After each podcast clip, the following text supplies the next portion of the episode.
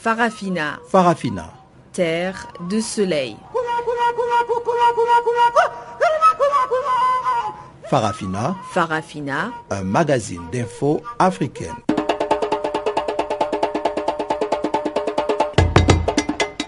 Présentation Pamela Kumba. Bonjour à tous et bienvenue à cette nouvelle édition des actualités en français sur Farafina.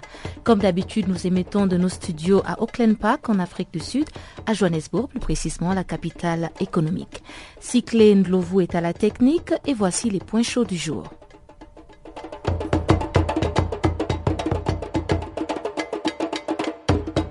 « 48 candidats pour un fauteuil présidentiel, c'est au Bénin et les critiques déplorent des candidatures sans substance.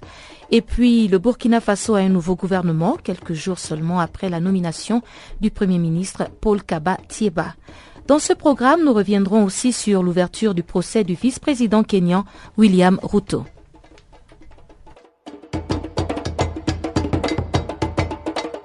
Et voilà donc pour les principales articulations de notre programme du jour. Mais avant d'en parler, place au bulletin des informations de Jacques Coicou.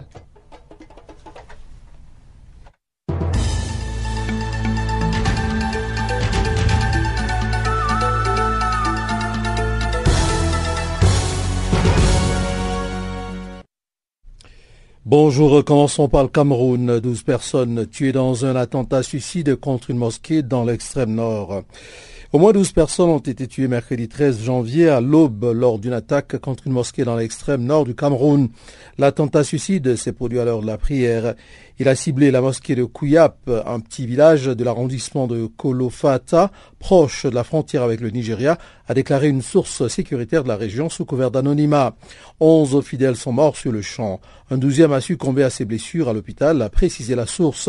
Avec le kamikaze, le bilan s'élève à 13 morts.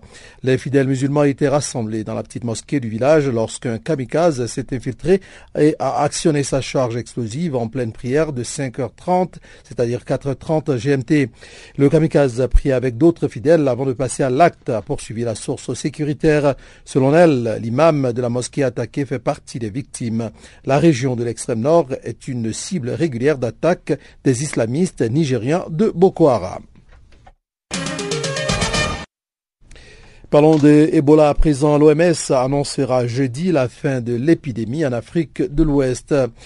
Après la Sierra Leone le 7 novembre, la Guinée le 29 décembre, l'Organisation mondiale de la santé, c'est-à-dire l'OMS, doit annoncer ce jeudi la fin de la transmission du virus Ebola au Libéria, soit 42 jours depuis le second test négatif opéré sur le dernier patient, ce qui correspond à deux fois la durée maximale d'incubation du virus. Demain, c'est-à-dire donc jeudi à 9h heure locale et GMT, le Libéria sera de nouveau débarrassé d'Ebola par l'OMS, a déclaré le vice-ministre de la Santé Tolbert Niansoa.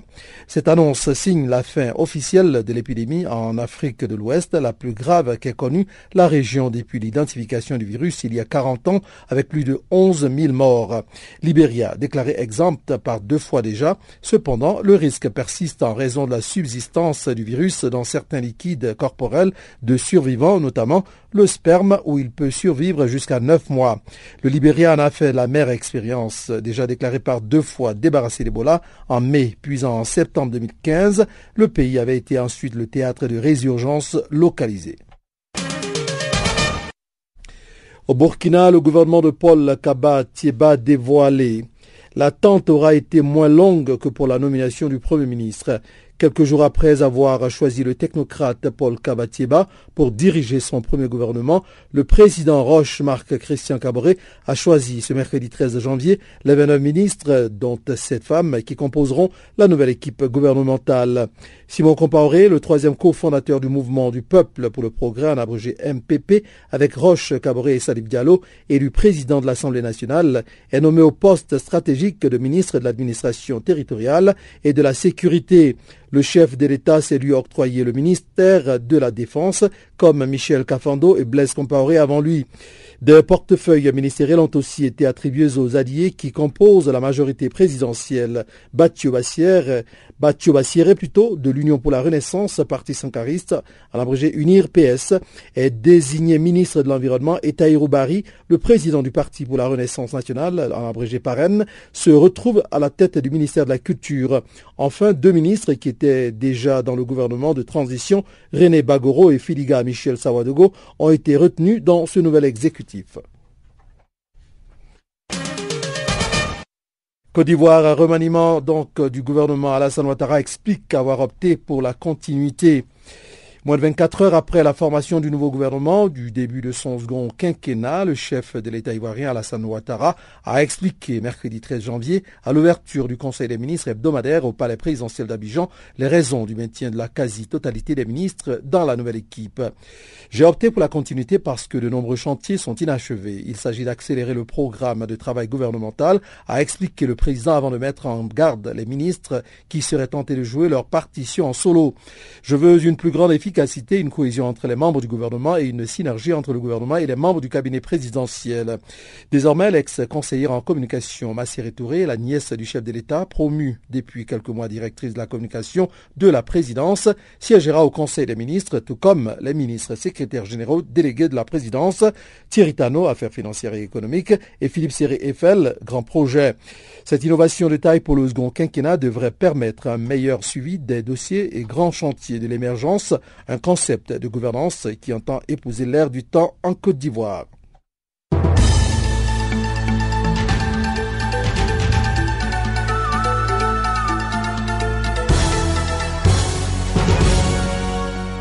Mais tu vas où comme ça?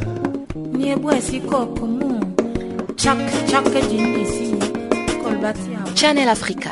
Channel Africa. Channel Africa, la voix de la Renaissance africaine. Retrouve-nous sur www.channelafrica.co.za.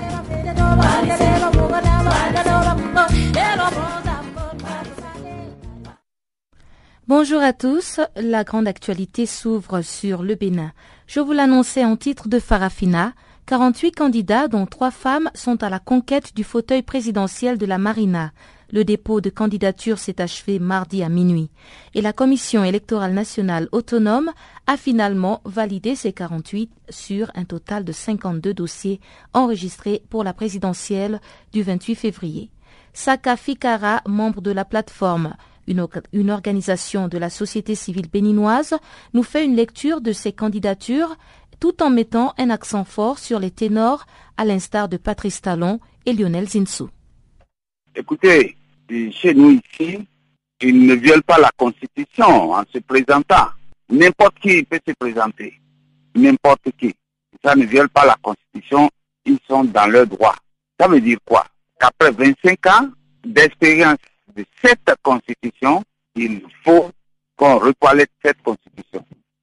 Qu'à la lumière de toutes les mauvaises choses que nous avons observées depuis 25 ans, il faut prendre d'autres dispositions dans la Constitution. Parce que je connais des gens qui sont candidats, c'est leur droit, la Constitution leur permet. Mais j'ai l'impression que c'est pour, ils sont été candidats pour foutre le bordel. Excusez-moi le terme. Alors, parmi ces candidatures, vous avez quand même des ténors tels que le Premier ministre, Lionel Zinsou, Patrice Talon, Sébastien Adjavon. Est-ce que pour vous, ça promet quand même euh, quelque part un duel euh, de titans? Oui, oui, d'abord. Sachez que parmi cette euh, foultitude, je dirais, de candidats, il y a de, de bons candidats, de bons, de très bons candidats. J'ai grandi dans ce pays, j'ai été pendant plus de 20 ans député à l'Assemblée nationale. Je puis vous dire que il y a de très bons candidats. Je veux dire Sébastien Diavon, euh, Calon le colonel euh, le colonel euh, Amousso, ABT, Diabla Biokane, et Célestine Zalmont. Je crois que potentiellement, c'est des gens qui ont de la valeur pour diriger notre pays. Et il y en a d'autres. Mais, malheureusement, je trouve que il y a trop de candidats. Donc, il y a trop de bons candidats. Mais ne pensez pas que Zissou est un candidat du Bénin. Hein. Zissou est un candidat de la France. Zissou est un candidat de la France. Et vous verrez bien que pour l'indépendance du Bénin, pour l'honneur du Bénin, pour l'honneur de l'Afrique, tout le monde doit lutter contre cette candidature que la France nous a imposée. Et si vous voyez bien ceux qui sont autour de cette candidature, c'est les restes de ceux qui ont fait dans ce pays, 16 janvier 1977, le coup des mercenaires. C'est une revanche que les auteurs de ce coup-là veulent prendre sur notre pays. Nous allons nous opposer à ça. Ça, je crois que nous sommes au bord de l'explosion aujourd'hui. Je pense que c'est la revanche des mercenaires de 1977. Nous les connaissons, nous avons vécu dans ce pays, ils sont tous, autour de, de ça. Nous allons nous battre pour ça. Et que pensez-vous de la candidature de Patrice Talon? Euh, C'est vrai qu'il a été très longtemps très près du président et après il a été désavoué.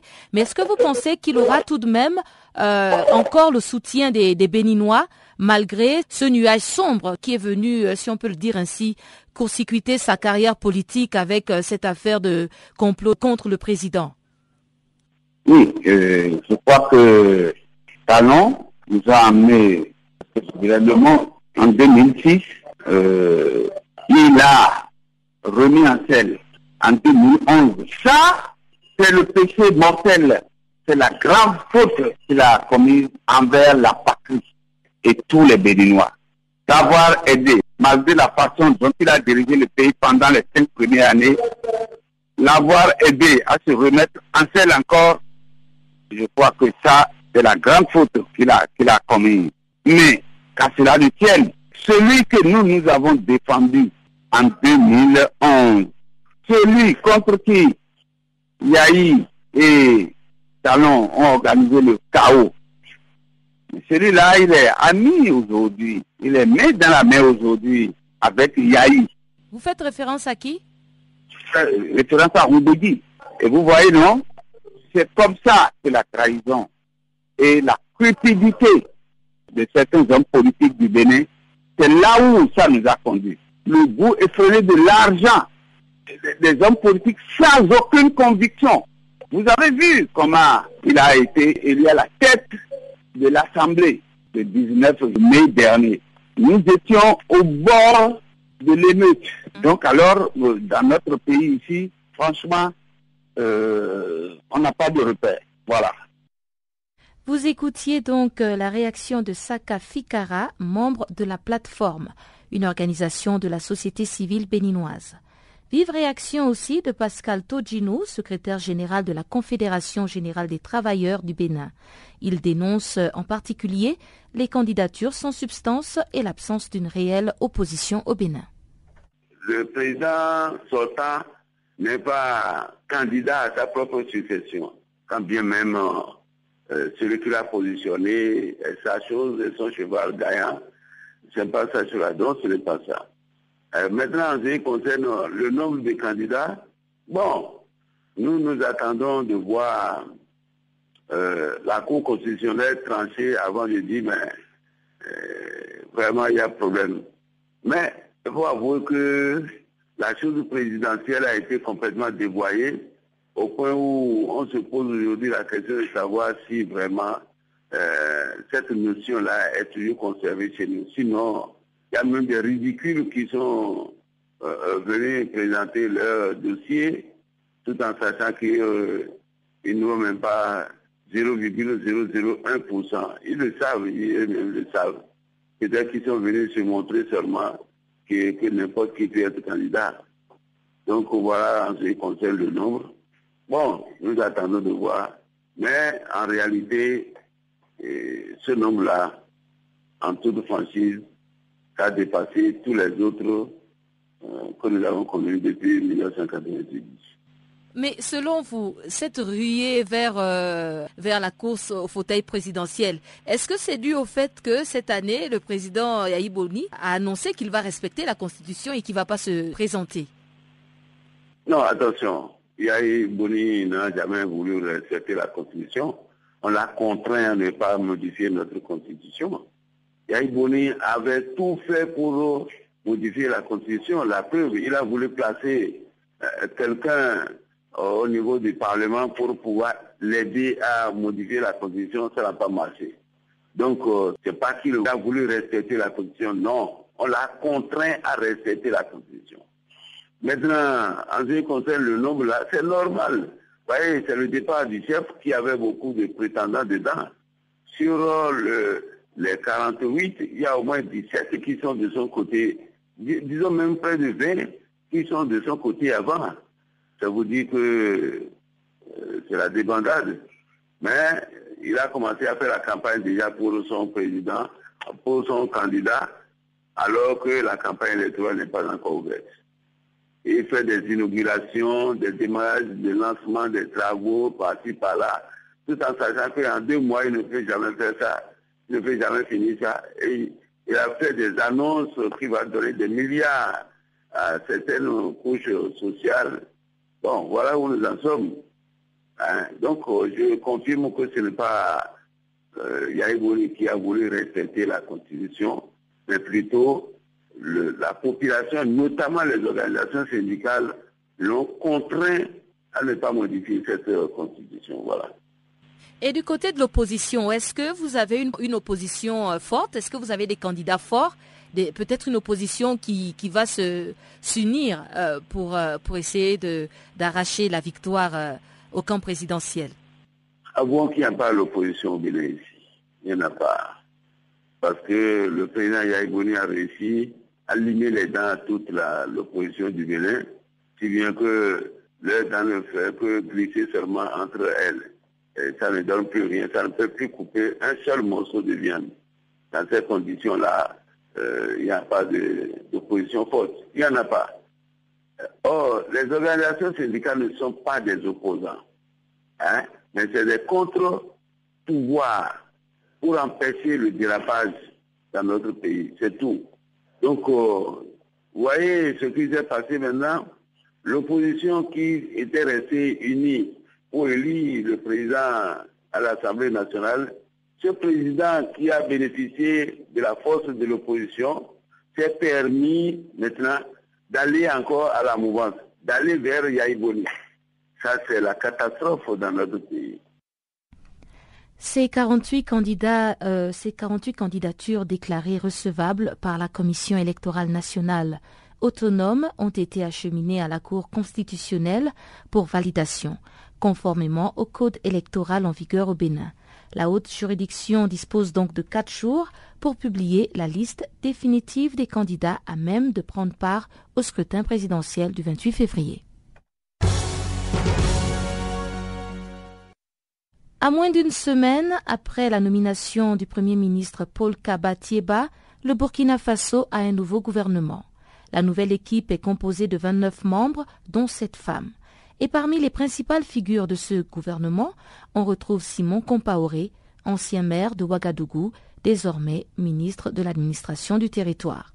Notre confrère burkinabé Romaric I analyse l'ossature de ce premier gouvernement post-transition. Resserré comme on n'a pas l'habitude de le voir dans un gouvernement normal. Il est composé au total de 23 ministres euh, pleins, 2 ministres délégués et 4 secrétaires d'État. Euh, quand on sait que les secrétaires d'État n'assistent pas au Conseil des ministres, n'ont pas de cabinet, euh, donc n'ont pas de budget. Donc, bon, on se dit que compte tenu d'une crise politique et, économique, bon, certainement les publics ils ont dû faire un gouvernement assez resserré sur le plan politique, on peut dire que des partis qui étaient partis pour euh, l'élection présidentielle ont rallié donc le président élu et euh, sont entrés dans le gouvernement. C'est le cas du parti qui est arrivé troisième à l'élection présidentielle, euh, qu'on appelle PARA, Parti pour la Renaissance nationale. son président qui était candidat, qui a obtenu 3,09% à l'élection présidentielle, est devenu ministre de la Culture, des Arts et du Tourisme et le parti de Maître Benemene Sankara qui est arrivé quatrième à l'élection présidentielle est entré dans le gouvernement en occupant deux postes, deux postes ministériels. Dans ce gouvernement, le président de la République, euh, Roch euh, Marc Christian Caboret, a conservé le poste de ministre de la Défense. le président Kaboré, comme ses prédécesseurs, c'est-à-dire depuis 2011, le président Compaoré avait pris le poste de ministre de la Défense après une mutinerie. Kafando, Michel Kafando, le président de la transition, a dû prendre le poste de ministre de la Défense après la crise de l'ex-régime de sécurité présidentielle qui a été dissous après le putsch, manqué de septembre 2015. Donc, Rock continue dans la même dynamique en prenant le poste de ministre de la Défense des anciens combattants. Ça montre à quel point les questions militaires au Burkina sont assez sensibles et que l'armée continue, joue un rôle important dans la scène politique burkinabé. Et quand même parmi les neuf présidents que le Burkina a connus, y compris, y compris Rock Kabouré, on a quand même sept militaires. Donc ça montre à quel point l'armée joue un grand rôle dans le pays, si bien que le président a voulu prendre ce poste-là certainement pour réformer l'armée, parce qu'il y a déjà eu une loi, il une loi qui a été faite pour interdire les militaires de faire de la politique, et il y a aussi une réforme qui est prévue, il y a une commission qui a été mise en place pour réformer l'armée burkinabé, et certainement que le président aura à faire par rapport à cette réforme pour que l'armée vraiment reste une armée républicaine et s'intéresse exclusivement aux questions militaires et de défense. Et combien de femmes font leur entrée dans ces gouvernements? Et on parle surtout de la nomination au poste de ministre de l'économie de celle qu'on avait dit être nommée au poste du Premier ministre. Oui, euh, Madame Sori euh, Koulibaly, Rosine, euh, qui avait été, dans la rumeur, avait donné comme Premier ministre avant que Kéma Paul Kirok ne soit confirmé, a pris le portefeuille du ministère des Finances, de l'économie et du développement. Et on remarque qu'à ce ministère-là, il y a, ce ministère-là a été confié exclusivement à des femmes, parce que Mme Sori, euh, elle est ministre pleine, et elle a un ministre délégué, qui est une dame, qui est chargée du budget, et une autre encore qui est chargée de l'aménagement du territoire. Peut-être que, euh, comme on dit, euh, quand la femme tient le portefeuille, le ménage, c'est bien mieux. Peut-être que le, les Burkinabés ont voulu expérimenter pour une fois, c'est la première fois qu'une femme est nommée à ce poste au Burkina.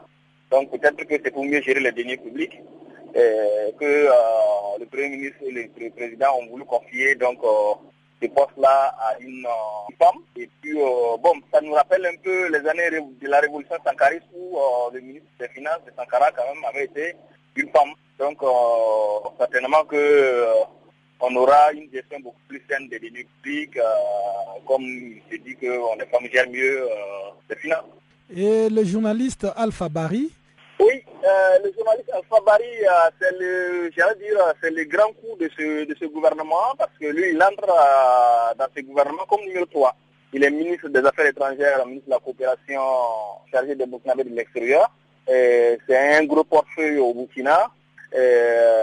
vous n'êtes pas sans oublier que le Burkina, au cours de ces dernières années, a joué un grand rôle dans les médiations dans la sous-région. Ça ne sera certainement pas le cas avec euh, Rochman Christian Caboret. Mais quand même, le portefeuille, euh, le Burkina Faso en matière de diplomatie demeure euh, un point central et certainement que Al-Sabari aura à jouer un grand rôle au niveau diplomatique, en tout cas pour, non seulement pour replacer le Burkina au niveau international, mais aussi certainement permettre au Burkina de profiter de l'aura que le pays a eu voilà, c'était notre confrère burkinabé Romaric Kahin qui analysait donc l'ossature de ce premier gouvernement post-transition au Burkina Faso.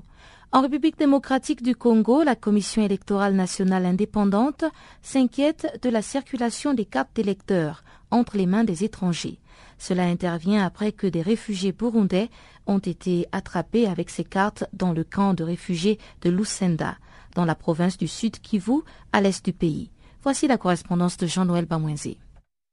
C'est justement ces camps de Lucenda situés dans le territoire d'Ouvira qui abritent des milliers de réfugiés burundais ayant fui la situation d'insécurité chez eux au Burundi.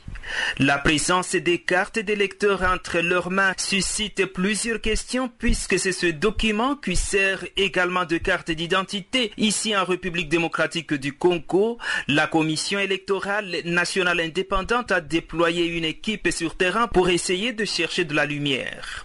Mais en tout cas, la situation préoccupe beaucoup la CENI. C'est ce qu'a indiqué son secrétaire exécutif national, Ronsar Malunda. La CENI est profondément préoccupée La CENI, comme toutes les autres institutions de la République d'ailleurs, a été euh, saisie, informée de la circulation euh, des cartes d'électeurs qui auraient été retrouvées entre les mains de sujets étrangers, des réfugiés burundais. Ces réfugiés burundais sont localisés au sud Kivu, euh, dans les territoires d'Ouvira, au camp de Lucenda. À peine informé, immédiatement, la CENI a diligenté une équipe multidisciplinaire sur place pour vérifier d'abord l'existence de ces cartes de lecteurs qui seraient entre les mains euh, des sujets étrangers et euh, déterminer l'authenticité de ces cartes. L'équipe est sur place au sud Kivu, ça fait bientôt une semaine.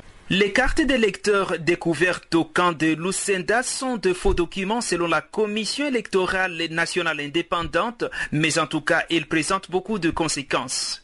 Cela intervient au moment où la République démocratique du Congo prépare cette année une série d'élections dont la présidentielle et les législatives du 27 novembre. Mais alors, d'où sont venues ces cartes d'électeurs? Écoutons une fois de plus le secrétaire exécutif national de la CENI, Ronsar Malonda. Les cartes d'électeurs qui ont été présentées à la Commission électorale nationale indépendante ne sont pas des cartes authentiques, sont de, fausses cartes d'électeurs. C'est vrai, c'est difficile de, de, le savoir, il faut une de la CENI pour le découvrir. Les données qui sont sur ces cartes ont été bel et bien imprimées sur des supports originaux de cartes de lecteur, donc des cartes de lecteur vierges. Mais ces données ne respectent pas le processus d'impression des cartes lecteurs de la CENI et toutes les spécifications de vérification de ces cartes lecteurs conduisent à, à montrer que ce sont des cartes qui ne sont pas vraies. La CENI dote chaque centre qui a existé en 2010-2011, la seule période, la dernière période d'ailleurs où la CENI a, par voie d'une opération d'envergure nationale, avait organisé la production des cartes de lecteurs dans le centre d'inscription, chaque centre est doté d'un code. Et donc la CENI a procédé d'abord à la vérification des codes des centres d'inscription imprimés sur chacune de ces cartes et se rendu compte que ce sont des codes erronés ou alors ce sont des codes incohérent. Pendant ce temps, la société civile du Sud Kivu suspecte la présence dans cette partie du pays des éléments infiltrés en provenance du Burundi. Jean-Noël Bamwese, Channel Africa, Kinshasa. La comparution du vice-président du Kenya, William Ruto, a débuté mardi à la Cour pénale internationale à La Haye, aux Pays-Bas. Le vice-président et son co-accusé, le journaliste kenyan Joshua Arap Sang, doivent répondre aux charges de crimes contre l'humanité qui auraient été commis dans le contexte des violences post-électorales au Kenya entre 2007 et 2008. Le procès se tient devant la chambre de première instance où les juges tentent d'examiner une demande d'abandon des charges de la défense de William Ruto. Guillaume Kabissoso nous en parle. Le procès du vice-président kenyan s'est ouvert mardi devant la Cour pénale internationale à La Haye. William Ruto comparé pour se défendre des accusations portant sur crimes contre l'humanité pour avoir planifié les violences politico-ethniques post-électorales de 2007-2008 qui survinrent après la victoire contestée du président sortant de l'époque, Mwai Kibaki. Les avocats du vice-président Kenya continuent à plaider pour une simple relaxe, affirmant qu'il n'y a pas suffisamment de preuves pour engager des poursuites contre leurs clients. Quant aux témoignages Zoro, ils seront entendus cette semaine par la Cour alors que la procureure de la CPI, Fatou Bensouda, a toujours affirmé que des témoins clés ont été tués et que d'autres ont été corrompus ou forcés à retirer leurs témoignages. En décembre 2014, la Cour avait abandonné les charges de crimes contre l'humanité portées contre le président kenyan Uhuru Kenyatta dans la même affaire. Longtemps réputé pour sa stabilité, le Kenya avait frôlé la guerre civile à la suite du scrutin présidentiel de décembre 2007. L'élection opposait le président sortant Mwai Kibaki, issu de l'ethnie Kikuye, à Raila Odinga, un loup allié au Kalenjin. Malgré des fraudes de part et d'autre, la commission électorale avait annoncé précipitamment la victoire du premier. Les pays s'étaient embrasés, l'affrontement politique virant au conflit interethnique. Des mois de violences qui se soldèrent par 1200 morts et 600 000 déplacés avant la formation laborieuse d'un gouvernement de coalition. Les rares condamnations prononcées par des tribunaux kenyans pour des faits liés aux violences n'ont visé que des exécutants de second plan. William Ruto était député de l'opposition lors des violences post-électorales. En janvier 2012, la Cour pénale internationale l'a inculpé des trois chefs des crimes contre l'humanité, meurtre, déportation ou transfert forcé de population et persécution. Il est accusé d'avoir organisé des attaques contre des membres des communautés Kikuye, Kamba et Kissir dans la vallée du Rift, tenus pour être partisans du parti au pouvoir à l'époque. En incitant et en coordonnant les attaques via son programme radio, le journaliste Joshua Arap Sang est soupçonné d'avoir aidé William Ruto à planifier les exactions. La justice internationale lui reproche d'avoir recruté une bande criminelle, les Mungikis, pour mener des actions de représailles contre des membres de la communauté Kalenji. Cinq ans après, Uhuru Kenyatta et William Ruto s'étaient rapprochés pour former un duo gagnant aux élections du 4 mars 2013. Les poursuites engagées par la justice internationale n'ont pas empêché les deux hommes de remporter les scrutins. Bien au contraire, ils ont réussi à apparaître aux yeux de leur communauté d'origine, mais aussi de nombreux Kenyans comme des victimes d'un complot colonial ourdi par les Occidentaux à travers la CPI. Le Kenya s'est transformé ces derniers mois en porte-parole des États africains opposés à la Cour pénale internationale. Prenant le relais du Soudan, du Rwanda, de l'Afrique du Sud, de l'Éthiopie et de l'Union africaine, les autorités de Nairobi ont dénoncé la partialité de la justice internationale dont les poursuites visent exclusivement des Africains depuis la naissance de l'institution en 2002. Les députés kenyans ont ainsi adopté une motion réclamant le retrait du statut des Roms, fondateur de la CPI. Un projet de loi dans ce sens est toujours attendu avant un retrait éventuel qui prendrait effet 12 mois plus tard. Du côté de la Cour de la Haye, on rappelle que ce retrait hypothétique ne peut pas annuler les poursuites déjà entamées en vertu du statut des Roms. Merci Guillaume Kabissoso pour cet élément. Au Niger, Ama Amadou, ancien président de l'Assemblée nationale et candidat à l'élection présidentielle du mois prochain, est cité dans l'affaire du coup d'État avorté annoncé par le président du Niger en décembre dernier. C'est ce qui ressort d'un point de presse animé ce mercredi par le ministre de la Défense nationale, Karidjo Mahamadou. Il dresse le bilan de l'enquête sur cette tentative de coup d'État. Le point avec notre correspondant à Niamey, Razak Idrissa. L'enquête préliminaire est terminée selon le ministre Karidjo Mahamadou.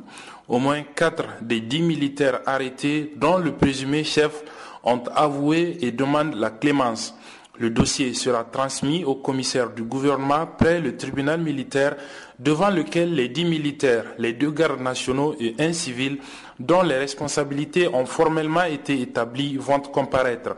Une liste de dix autres officiers retrouvés chez le chef présumé des poutistes est également en traitement tout comme celle de la dizaine de civils et des trois douaniers arrêtés récemment. S'agissant du refus opposé aux avocats des prévenus de voir leurs clients, le ministre a invoqué une disposition du Code de procédure devant le tribunal militaire qui veut que seuls des avocats inscrits sur une liste dressée annuellement par les autorités judiciaires et militaires du Niger peuvent les assister. Le ministre de la Défense a enfin annoncé que l'ancien président de l'Assemblée nationale et candidat à l'élection présidentielle du 21 février prochain, Hama Amadou, est bel et bien cité dans cette affaire. Il a déjà été entendu et il le sera encore au besoin de l'enquête. Seulement, il n'a pas été arrêté puisqu'il est déjà privé de sa liberté, a conclu Kariyo Mahamadou. Abdullah Razak Idrissa à pour Channel Africa. Et c'est sur cette note que je cède l'antenne à Chanceline Louraquois pour le bulletin économique.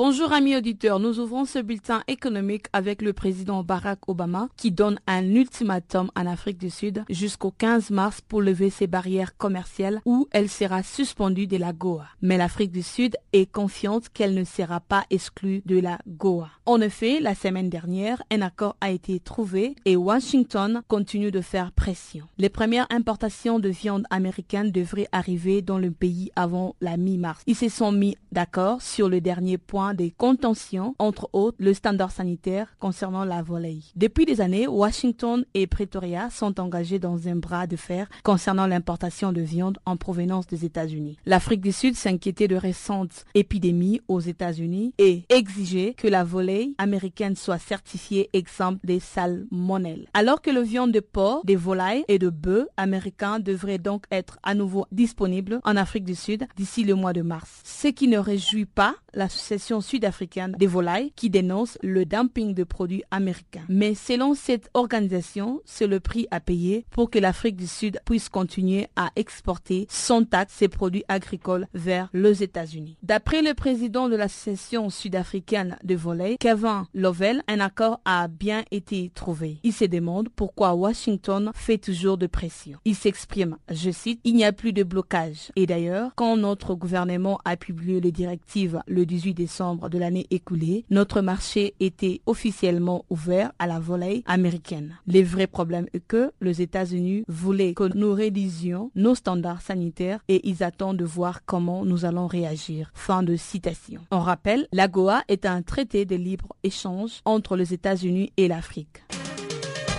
La progression de la croissance économique au Tchad est en danger pour 2016, suite à l'élevage dans la région du lac qui est menacé par le groupe islamiste Boko Haram. C'est une porte colossale pour le Tchad, d'autant plus que le bétail est la deuxième source de revenus après le pétrole. À cet fait, pour que le Tchad atteigne l'émergence économique jusqu'en 2030, il doit s'assurer de mettre en valeur ses ressources naturelles et de relever de multiples défis d'ordre socio-économique. Du fait de l'entrée en de nouveaux champs pétroliers, les taux de la croissance économique étaient de 9% en 2015. Il est ressorti à 2,2% en 2014 et en 2013. Le résultat était satisfaisant obtenu dans la mise en œuvre du programme de référence signé avec le Fonds monétaire international FMI en sigle. Le gouvernement tchadien est appelé à lutter contre cette perte colossale et à entreprendre des actions en vue d'une plus grande transformation structurelle. Dans les objectifs d'une meilleure inclusion spatiale qui pourrait concourir positivement à cet effort de résilience par leurs effets positifs sur le développement socio-économique du pays et sur sa cohésion sociale. La consommation de céréales au Nigeria, la culture de maïs est très gourmande en eau, d'où elle est aussi insuffisante pour couvrir le besoin. L'année écoulée, compte tenu de la sécheresse, le pire est que le rendement de céréales ont été affectés au Nigeria. Les producteurs asiatiques lui fournissent environ 40% de ses besoins, soit 14 millions de tonnes par an, malgré les efforts entrepris au Sénégal, en Côte d'Ivoire ou encore au Nigeria pour favoriser la production locale. Une production de céréales de 56,6 millions de tonnes en 2014, en hausse de 3% par rapport à 2013 en Afrique de l'Ouest. En 2014, leur production a chuté de 20% pour un total d'environ 12,9 millions de tonnes. D'après l'Organisation pour l'alimentation et l'agriculture FAO en cycle, la plupart des États devront aussi recouvrir aux importations. Aujourd'hui, l'agriculture familiale est plus soutenue par les bailleurs internationaux. C'est par exemple le cas de pays maghrébins.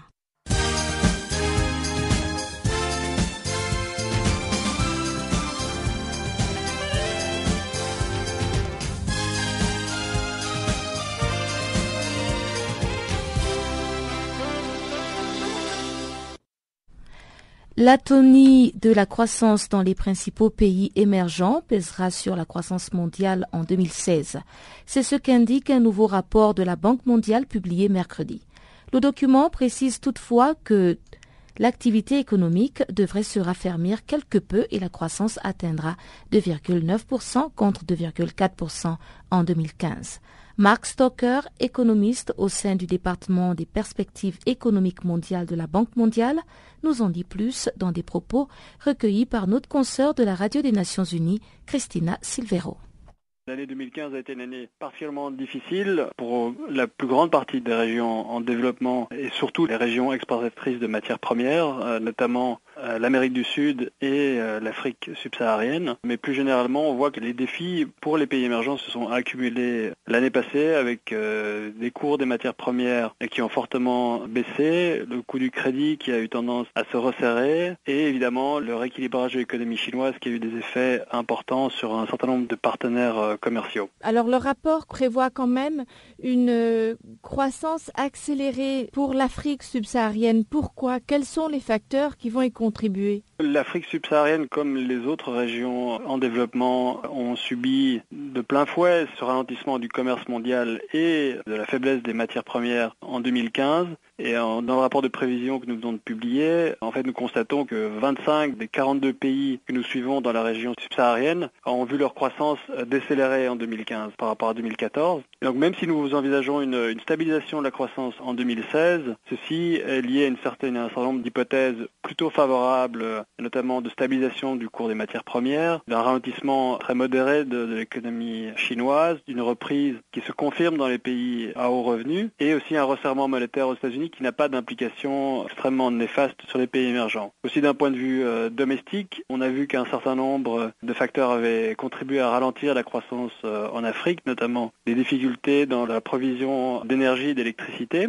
Nous anticipons que ces difficultés vont commencer à diminuer cette année et aussi euh, que l'incertitude politique va également graduellement baisser, ce qui permettra un relèvement de la croissance dans l'ensemble du continent. Mais ce sont des hypothèses, des hypothèses relativement favorables. Donc nous envisageons un certain nombre de risques à la baisse sur ces perspectives. Alors vous avez évoqué euh, à plusieurs reprises des faiblesses des matières premières en 2015. À quoi ont-elles été attribuées? Alors il y a des facteurs d'offres très importants, notamment qui expliquent l'évolution du prix du pétrole. Donc on voit qu'il y a une, euh, augmentation très rapide de la production dans un certain nombre euh, de pays. Dans les années précédentes aux États-Unis, maintenant l'Iran. Nous anticipons que l'Iran va augmenter sa, production de manière significative cette année. Donc là, les, facteurs d'offres sont très importants. Pour d'autres euh, matières premières, telles que les, métaux, facteurs de demande sont également importants, et notamment liés au ralentissement de l'économie chinoise. Et ces facteurs vont continuer à peser sur le cours des matières premières en 2016 et au-delà, mais nous anticipons une stabilisation des prix en général.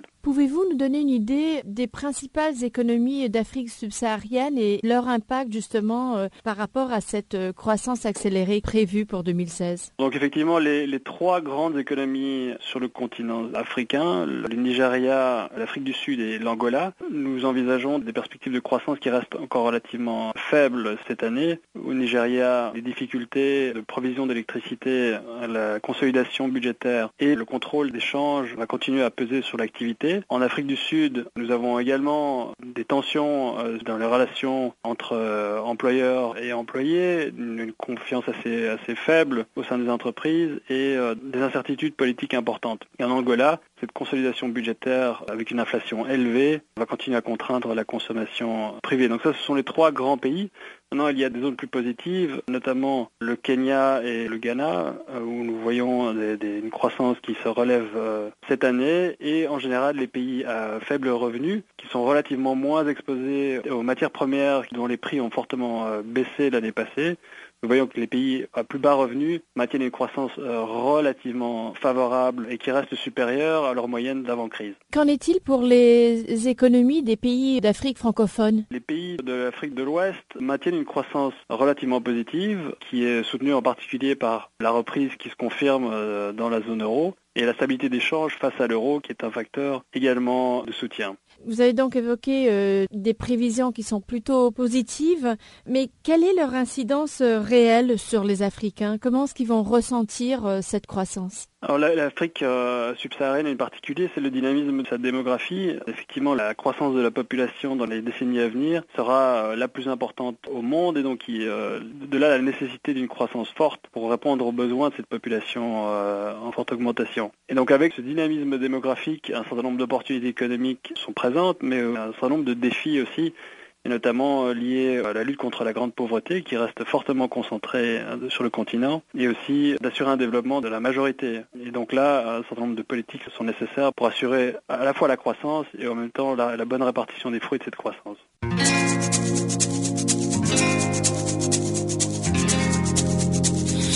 Vous écoutez Farafina, un programme en français sur Canal Afrique émettant de Johannesburg. Pour vos réactions à nos émissions, écrivez-nous soit à l'adresse électronique suivante farafina.channelafrica ou envoyez-nous un SMS au numéro qui suit 00 27 833 81 56 59.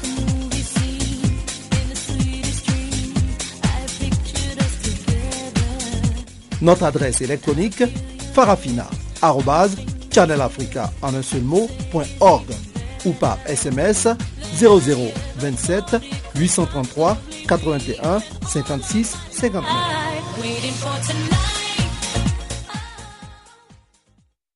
Les Nations Unies ont présenté mardi des nouvelles statistiques sur le nombre de migrants internationaux. Intitulée Tendance des migrations internationales, la révision de 2015, cette étude montre que les migrants ont augmenté de 41% depuis l'an 2000. L'Organisation mondiale des migrations a évalué pour sa part à quelques 1800 le nombre de migrants arrivés en Europe depuis le début de l'année. Les détails dans cet enrobé. L'Organisation internationale pour les migrations a chiffré à 18 872 le nombre de migrants arrivés en Europe par mer au cours des 11 premiers jours de l'année 2016. La grande majorité, 18 600, sont arrivés par la Grèce, le reste par l'Italie, selon Léonard Doyle, porte-parole de l'OIM.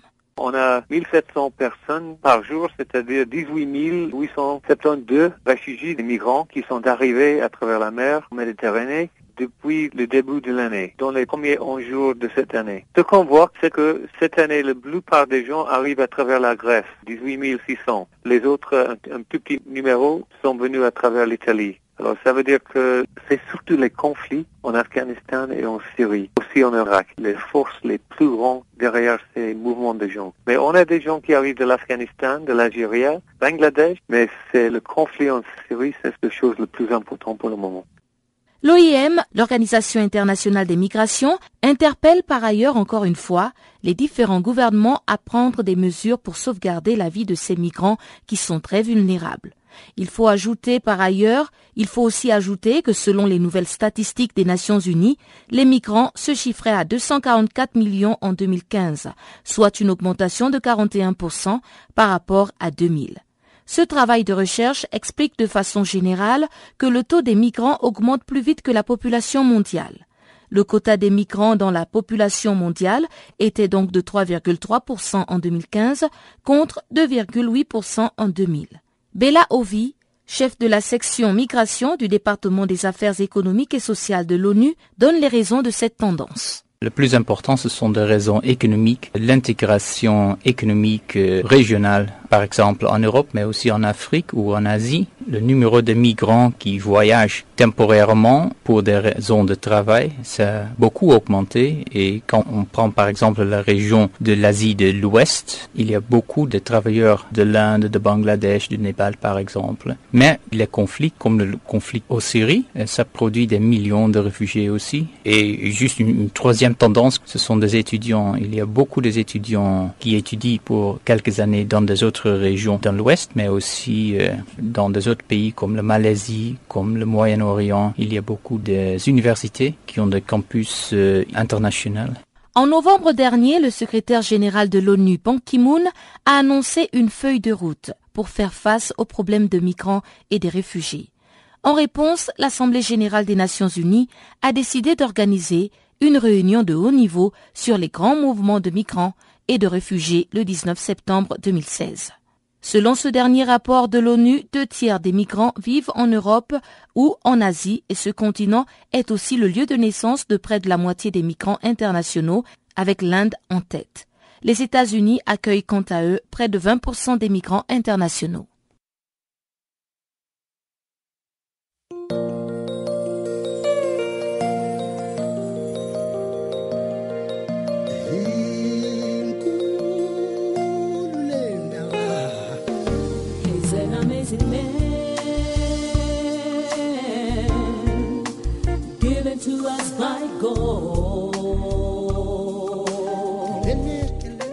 Channel Africa, la voix de la renaissance africaine. Écrivez-nous sur notre page Facebook Channel Africa. Faites-nous des tweets French Farafina ou bien Channel Africa 1.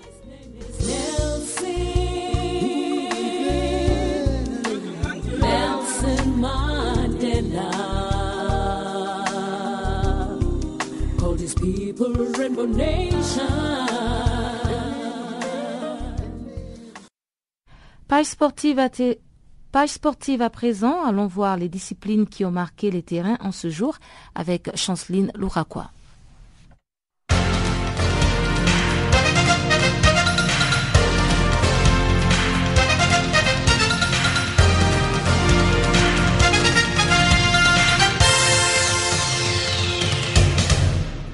Amis auditeurs, bonjour. En sport, Manchester City est actuellement troisième du championnat anglais. Manuel Pellegrini, les managers annoncent que le défenseur belge et capitaine de l'équipe ne pourrait pas être de retour de sitôt sur le pelouse. Compagnie souffre de problèmes récurrents au mollet. Il est indisponible depuis le 26 décembre de l'année écoulée et belge rejouera peut-être dans la dernière partie de la saison.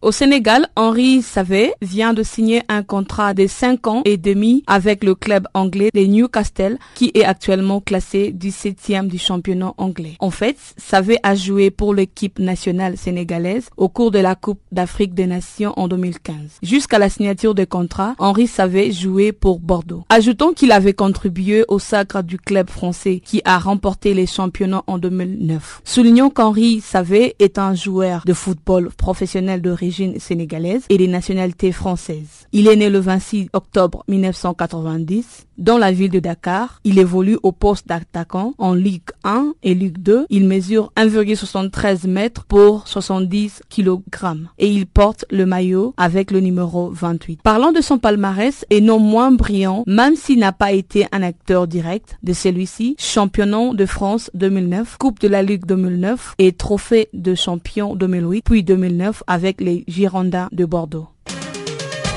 L'Égypte est désormais qualifiée pour la quatrième fois au tournoi des Jeux olympiques. C'est la quatrième fois que l'Égypte s'est qualifiée pour les Jeux olympiques après Los Angeles en 1984, Sydney en 2000 et Beijing en 2008 contre six participations pour la Tunisie en 1972 en Munich, 1984 à Los Angeles, 1988 en Séoul et 1996 à Atlanta, en 2004 à Athènes et en 2012 à Londres. À cet effet, les Pharaons ont remporté à Brazzaville le tournoi pré-olympique africain en battant en finale la Tunisie sur les scores de 3-7 à des 25 à 19, 20 à 25, 25 à 18 et 19 à 25, y compris 16 à 14. C'est un match accroché jusqu'au bout entre les deux meilleures nations africaines de volleyball, entre autres huit titres africains, chacune d'entre eux avec une victoire in extremis de l'Égypte dans le cinquième set décisif 16 à 14. Messi et Ronaldo ont obtenu le vote de capitaine de leur équipe nationale respective. L'Argentin Lionel Messi a remporté son cinquième ballon d'or devant le Portugais Cristiano Ronaldo et le Brésilien Neymar. Messi a porté ses choix sur ses coéquipiers du Barca, Luis Suarez, Neymar et André Iniesta. La capitaine de l'équipe nationale brésilienne Neymar a donné ses votes à ses coéquipiers, à l'Uruguayen Luis Suarez et au Croate Ivan Rakitic. Et Ronaldo a également voté pour ses coéquipiers du Real Karim Benzema, James Rodriguez et Gareth Bale.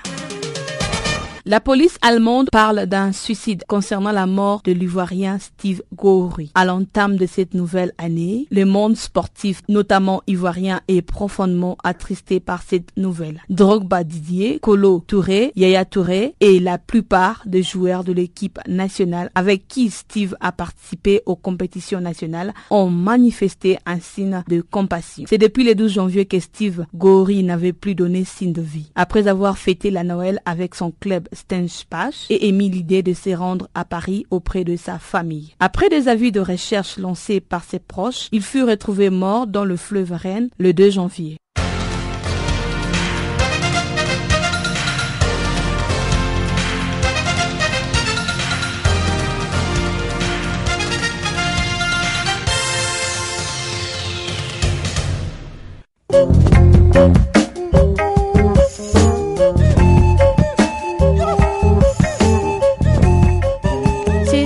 Note que s'achève cette édition de Farafina. Encore une fois, merci de nous avoir été fidèles. On se retrouve demain pour une autre édition sur Channel Africa, la voix de la Renaissance africaine. Au revoir.